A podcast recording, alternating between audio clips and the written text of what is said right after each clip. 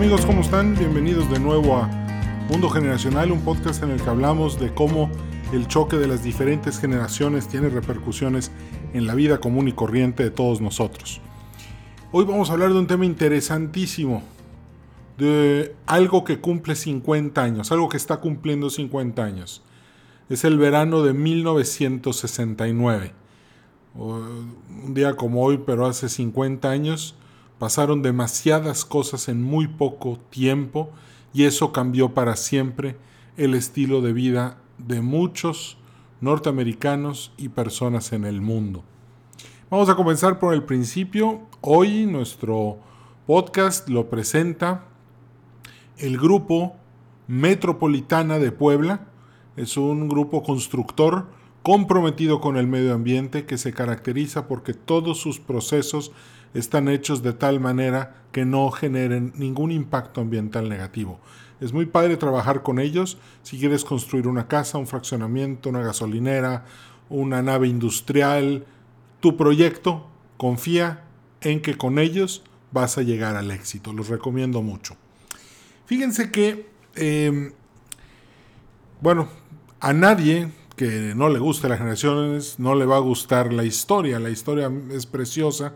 A todos nos encanta verla, escucharla, sentirla, saber todo lo que está pasando en el mundo y qué tanto es consecuencia de, los sucesos anteriores.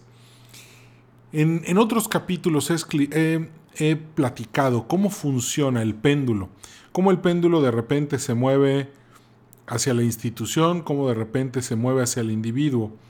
Pero un movimiento cíclico en total, pues dura aproximadamente entre 80 y 120 años. Yo creo que así como en otro podcast mencioné que eh, los eventos de Tlatelolco en 1968 marcaron el punto máximo del péndulo en materia institucional, creo que el verano de 1969 hizo lo mismo en la sociedad de Estados Unidos. Fíjense eh, vamos, a, vamos a ponernos un poco en el contexto. En 1968 fue un año muy difícil, un año de manifestaciones, el año del choque con los, de los estudiantes con los demócratas en Chicago, fue el asesinato de Martin Luther King y de Bobby Kennedy. Fue un año mucho, muy difícil para Estados Unidos. Probablemente se pensaba que no, podía, no se podía estar peor, pero el año siguiente siguió sacudiendo las estructuras sociales. Si el año 68 fue un año violento, un año que demostró que nada estaba dado en esa sociedad, el verano de 1969 también iba a mover muchos, eh, iba, iba, a sacudir al establishment hasta en sus cimientos. Fíjense, eh, un dato interesante, un despertar, que era lo que se estaba viviendo en ese momento, un despertar individual, es el momento en el que el individuo reconoce que la institución es muy poderosa y queda muy poco de en cada ser humano de esa individualidad. Entonces lo que empiezan a hacer las personas en la sociedad es que empiezan a, recobrar, a querer recobrar esa individualidad, ese, ese deseo de poder hacer cosas para ellos sin tener que tener la aprobación de las instituciones. Acuérdense que cuando las instituciones son muy pesadas, pues el, individuo sufre, pero también cuando el individualismo es muy fuerte, también la sociedad sufre. Tiene que haber un balance entre institución e individuo para que la sociedad pueda funcionar bien. En 1969, las instituciones estaban en su máximo poder. Si un ciclo dura en promedio 100 años, hace 50 años el péndulo tocó el máximo punto institucional y empezó un largo camino de otros 50 años hacia lo individual. El péndulo se mueve lentamente. El péndulo, como dije, el movimiento puede durar entre 80 a 120 años. El movimiento, el verano de 1969, por cierto, tiene canción de Brian Adams, tiene un evento que creo que es lo más reconocido que hay, porque no fue un concierto, fue un festival, un concierto y una expresión cultural y popular. Me refiero al Woodstock. Woodstock se realizó en 1969, en el verano del 69. Se esperaban entre 100 y 200 mil personas. Cada boleto costaba 18 dólares. Llegaron 400 mil personas. Llegó un punto en el que pedir boletos ya era imposible y por lo tanto la entrada fue gratuita y abierta. No había comida, no había suficientes baños, no había dónde bañarse. La gente tuvo que improvisar todo sobre la marcha en ese concierto. Por cierto, si, si, si un día pueden, eh, vean a todos los actores que se presentaron ese día. Fueron tres días, acabó un lunes a las 9 de la mañana, empezó un viernes. Impresionante, uno de mis favoritos, Carlos Santana, se presentó el sábado y, recientemente estaba viendo fotos del concierto y cuando no, se estaban, no estaban escuchando música, muchos se tenían que ir a bañar a un río, se, este, o sea, tuvieron que improvisar. Estaba leyendo que habían chavas que llevaron bolsitas con zanahorias y un refresco, pensando que eso les iba a dar para los tres días. También está, eh, eh, está viendo los comentarios de varios veteranos que fueron al, festival de Woodstock y todos decían que sí, efectivamente llevaban un sándwich, llevaban cosas, pero eh, un refresco, una limonada. Pero esa nada más era el 10% de la lonchera. El otro, cuando mucho un 20, el otro 80-90% era marihuana, eran ácidos, era cocaína. Mucha gente quería llegar a este festival a liberar esa parte individual que estaba tan aplastada por las instituciones. Y yo creo que Woodstock es mucho más que un concierto. Yo creo que cualquiera puede ir a un concierto el día de hoy. Pero Woodstock fue un festival, fue un evento cultural, un evento personal, algo que demostró que el individuo podía tener un lugar en la sociedad. Muchos dirán, oye Edwin, pero eso fue drogándose. Bueno, tal vez sí fue drogándose, pero hay que entender que a veces el peso de la vida es tanto en ciertos individuos que la fuerza interna, la fuerza propia, no les es suficiente para poder estar en paz. Y eso es cuando la gente recurre a las sustancias. El festival de, Woodstock tiene muchas historias muy interesantes, les voy a platicar una.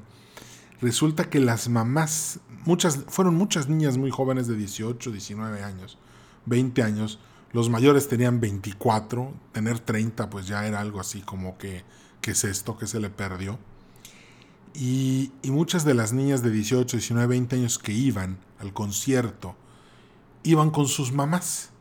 Entonces lo que hacían era que sus mamás llegaban se estacionaban cerca del concierto, rentaban una habitación del hotel y después iban por sus hijas más cerca al, festival, las recogían y regresaban al hotel y ahí dormían. Entonces, este, muchas niñas fueron mucho, muy cuidadas por sus mamás que se hospedaron en hoteles muy cercanos al evento. Eh, Woodstock, obviamente, terminó, duró tres días, algo histórico, icónico. El festival dejó unas pérdidas horrorosas a los organizadores, sin embargo hay algo muy bueno. La ganancia de Woodstock estuvo en el documental que se hizo después. Una vez que el documental se hizo y se lanzó, ese sí se, se vendió tremendamente. Y ahí fue donde estuvieron las utilidades de los organizadores del evento. Otro tema muy interesante en el 69, Ted Kennedy lanzó su, empezó a correr para la presidencia de los Estados Unidos. Hay que tener algo en cuenta. El año anterior mataron a su hermano Bobby y en el 63, seis años antes, habían matado a su hermano John F. Kennedy, siendo presidente de Estados Unidos. Yo la verdad aquí no quiero pecar de ser muy Oliver Stone, pero qué coincidencia, o sea, que mataran a Bobby se me hace un acto seguido al asesinato de John. Y la matanza de. Y, el hecho de que Teddy Kennedy haya tenido este accidente donde se ahogó esta chava y todo, se me hace un, un tercer intento por vetarles la presidencia a los Kennedy. Siempre he sentido, siempre he pensado que alguien no quiere, no quiso porque eran los 60, que los Kennedy volvieran a la Casa Blanca y a los tres hermanos, o uno estando en la Casa Blanca y dos aspirantes, los dejaron fuera de combate. Obviamente Teddy ya se quedó como senador y ahí estuvo, se religió creo que siete veces y se convirtió en una de las voces más poderosas del Senado de Estados Unidos. En el 69, en el verano del 69 también nació ARPANET. Eh, ARPANET, ARPANET es muy interesante. ARPANET es el, eh, digamos que es el papá del Internet. Nació como una red de comunicación a través de la cual los militares se podrían comunicar en caso de, de una guerra nuclear. Entonces, una vez que nació el ARPANET, eh, nace esta red de comunicación que con el tiempo iba a evolucionar y a convertirse en la Internet. También en el verano del 69 ocurrió, bueno, eh, ocurría Vietnam, la famosísima batalla de Hamburger Hill. Eh, ojo, y aquí ya no estaba McNamara como secretario de defensa, ya había ganado Nixon las, las elecciones. Dicen que la ofensiva de Hamburger Hill fue inútil, estéril, no sirvió para nada y se perdieron 72 soldados norteamericanos y como 620 soldados vietnamitas, norvietnamitas. El, el, tema de Vietnam es que Vietnam en 1969 pues llevaba ya desde 1945. Acuérdense que primero la batalla, las peleas de Vietnam primero las pelearon los franceses, luego las pelearon los norteamericanos. Pero en el 69 ya habían demasiados años de guerra, habían alrededor de 25 mil muertos. Entonces la gente ya repudiaba Vietnam, la gente ya había visto la ofensiva de Tet y la embajada de Estados Unidos sitiada por, por soldados este, guerrilleros de Vietnam del Norte. La batalla de Hamburger Hill no ayudó en nada. La batalla de Hamburger Hill, a pesar de que fue una victoria, durísima y muy costosa, lejos de levantar la moral y decir, oye, sí podemos ganar la guerra, en Estados Unidos lo que la sociedad dijo, esta guerra es inganable, tenemos que retirarnos ya. A partir de ahí Richard Nixon decide empezar a retirar personal y soldados de Vietnam. Ahí cambia todo. En el verano del 69 Estados Unidos decide empezar a salirse de la guerra empezar a sacar a los Marines y empezar, eh, a partir de ahí empezaron a utilizar más aviones. Sin embargo, este, la, lucha entre soldados, a partir de ahí empezó a, empezó a disminuir. Si te interesa la guerra de Vietnam un poco más, puedes checar el, capítulo de Top Gun, está muy interesante, de cómo la guerra de Vietnam enseñó a los pilotos de la Marina de Estados Unidos cómo había que pelear contra los MiGs. Stonewall, Stonewall Inn. Este es un caso muy interesante, otro de los eventos del verano del 69. Stonewall Inn era un hotel donde había un bar en el que, en el que hasta donde se sabe, solamente se vendían este, bebidas soft drinks, o sea, bebidas refrescantes. Sin embargo, todo el mundo sabía que también era un lugar en donde ocurrían reuniones gays. Todos los hombres homosexuales de esa época que vivían por ahí, ahí se reunían. Un día la policía decidió poner orden, llegó y empezó a golpear gente y arrestar gente. Eh, muchos se defendieron, otros corrieron, otros aventaron cosas. Sin embargo, fue tal el impacto de lo que hizo la policía que a partir de ahí nace la primera eh, se organiza la primera marcha del orgullo gay en la historia, en el verano de 1969. Después de la irrupción en Stonewall Inn, los gays se organizaron y empezaron a defenderse. Hay una frase que uno de los de las víctimas de Stonewall le gritó a la policía que dice, no puedes encarcelar a la verdad. Creo que esa es la frase que sale de la de ese momento tan, tan difícil para todos esos muchachos, porque en realidad he visto las fotos y son, son jóvenes que querían vivir en libertad querían vivir su homosexualidad de manera natural. Sin embargo, la sociedad era muy, en fin, era la sociedad de hace 50 años. La sociedad era muy rígida. O sea, no era fácil ser gay y vivir fuera del closet. Entonces, lo que lo que originó la primera marcha del orgullo gay en el verano del 69 fue esta irrupción en el, en el hotel de Stonewall. A partir de ahí, creo que toda una generación baby boomer, X y ahora millennials han luchado 50 años para que hoy muchos de las nuevas generaciones ya puedan vivir sin pena y incluso con orgullo el hecho de ser gays. Otro tema del verano de 1969 es el Apolo 11. Vaya, y qué evento. Recientemente se celebró el 50 aniversario del aterrizaje lunar. Fue algo muy hermoso. Yo estuve en la NASA ese día en Houston. Después me fui a un partido de los Astros contra los Atléticos. Fui con mi novia. Y, y fue padrísimo porque ese partido fue para conmemorar el 50 aniversario de la llegada del hombre a la luna. Fue una experiencia maravillosa. Y el Apolo 11, pues obviamente puso a, a, a este, eh, ¿cómo se llama? Bueno, e-, Edwin Aldrin es el número 2 y este, y, ahí se me fue el nombre, ahorita me acuerdo. Bueno, pone a estos dos muchachos este, en, el, en el espacio pone a los, este, pisan la luna por primera vez. La famosa frase, este es un pequeño paso para un hombre, pero un gran salto para la humanidad.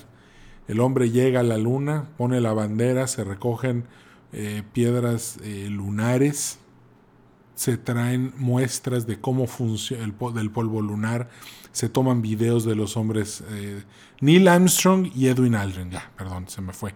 Neil Armstrong, este, el primer hombre en poner un pie en la luna, el segundo Edwin Aldrin. Neil y Edwin, interesante. Tengo un amigo que se llama Neil, por cierto. Entonces, eh, cuando, cuando el hombre llega a la luna, esto se transmitió en vivo. Y en el momento en el que eso sucedió, frente a todas las televisoras del mundo, habían 528 millones de personas. El mundo se detuvo frente a la televisión para poder ver, entender, gozar ese momento tan único del hombre conquistando el espacio. Eh, a mí me gustan mucho los aviones, este, por eso hice el capítulo anterior de Top Gun y por eso no me podía perder ese día en la NASA del 50 aniversario. Y puedo imaginar la alegría, la felicidad y el orgullo de estar vivo en el verano de 1969 y contemplar a los astronautas bajando del módulo lunar y dejando una huella en la Tierra de la Luna. Otro, otro evento muy interesante, verano del 69, César Chávez. Creo que todos los que hemos ido a Texas hemos visto muchísimas calles en su honor.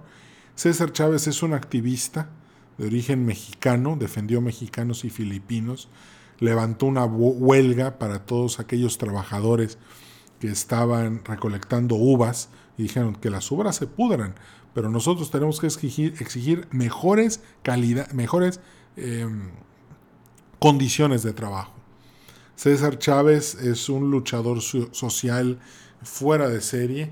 Eh, yo creo que lo tengo a él y tengo a otro muchacho nombre Everett eh, próximos para un programa nada más sobre ellos, porque son de origen mexicano y son grandes luchadores sociales y han sido un ejemplo para toda la comunidad eh, mundial y han sido americanos y mexicanos al mismo tiempo. Las Panteras Negras en 1969 empezaron a migrar, empezaron a dejar las armas y empezaron a convertirse, en una sociedad civil que empezó a darle apoyo y ayuda a los negros más necesitados. El verano del 69 cambió demasiadas cosas. Y aquí también digo, no, no, todo es baby boomer, digo, el verano del 69, claro, los, los protagonistas son boomers, pero ¿Qué tal todos los X que crecimos viendo Plaza Sésamo? Bueno, Plaza Sésamo nació en el verano de 1969 también. En el, Big Bird, el, pajarote ese amarillo, el que todos conocemos de, tantos programas, fue una idea en la que, o sea, la idea central era tener programas de televisión que educaran. Ya no nada más que fueran caricaturas, distractores, no, que también fueran programas de televisión con un mensaje muy sólido. Recuerdo eh, haber visto Plaza Sésamo y, todos mis amiguitos y yo cuando lo veíamos en los 70s, A, B, C, D, E, y te divertías y en realidad estabas aprendiendo. De hecho, Plaza Sésamo me enseñó más que todo el kinder, la primaria, la secundaria y la prepa juntas. Entonces, no exagere, pero pues más que la primaria sí. Y otra, El Padrino. El Padrino también se, se, estrenó en el verano del 69. No la película, el libro. Y de hecho, si El Padrino te interesa, puedes darle... vas a encontrar que en uno de mis programas anteriores hay un capítulo que le dedico únicamente a la novela del padrino de Mario Puzo y después de cómo se formaron las películas con Francis Ford Coppola. Creo que es interesante, te va a gustar. ¿Quién no ha usado jeans de la marca The Gap? Absolutamente todos. X, boomers, millennials, etc. Contemplativos, homelanders, todos han usado The Gap. Bueno, The Gap nació en el verano de 1969. ¿Cuál era el mensaje del Gap? La idea era que mucha gente no podía comprarse jeans. Y, la idea principal del Gap fue, vamos a poner jeans a 13 dólares para que ya cualquiera pueda comprar sus jeans, tenerlos y ser felices. Entonces, este, esta tienda tan exitosa, esta marca tan exitosa, también tuvo su origen en el verano del 69. El Boeing 747 es el Boeing, pues es el, avión, bueno, hasta que llegó el A380 era el avión más grande de pasajeros que había.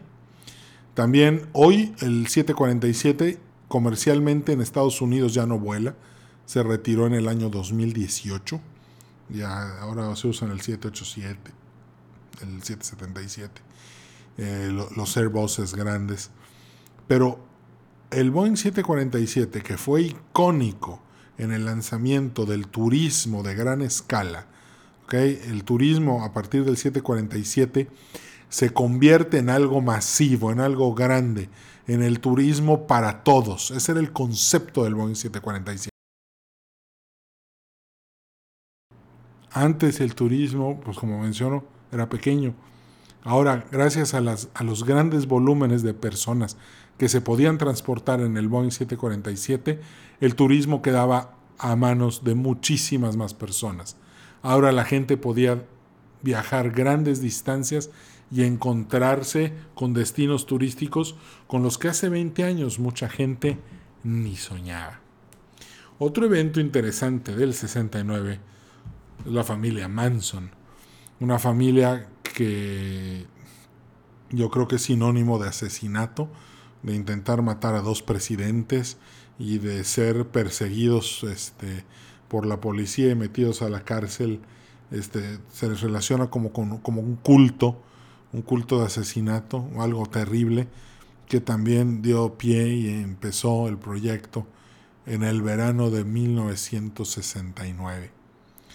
Sí, yo creo que a estas alturas todos han oído la canción de Brian Adams, espero que ya la hayan escuchado vale la pena este, oírla. Eh, creo, que es, creo que el verano del 69 es icónico.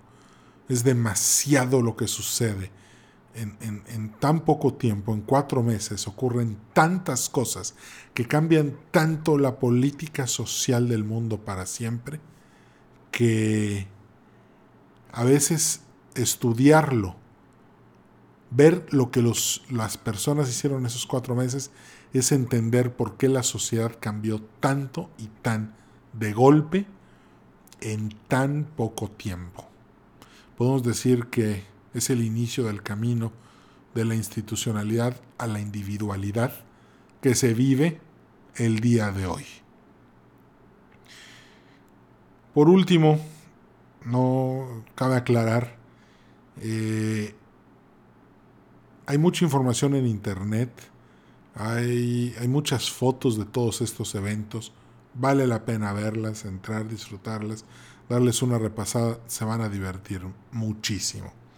Si pueden bajar la música del concierto, ver quiénes son los artistas, ver cómo fueron los arrestos en Stonewall, ver cuáles fueron los planes de, de los Manson, ver cómo funcionaba el 747, echarle un vistazo a los Gap, van a encontrarse con muchísimas cosas mucho, muy divertidas y muy formativas.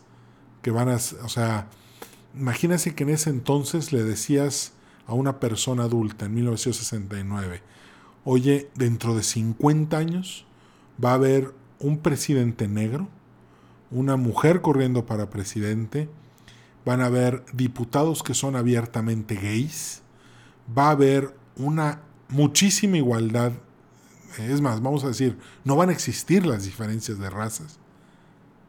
Ese es el mundo 50 años después del verano de 1969. Me dio mucho gusto saludarte, espero que te hayas divertido, échale ganas y, lee y profundiza un poco más sobre estos temas.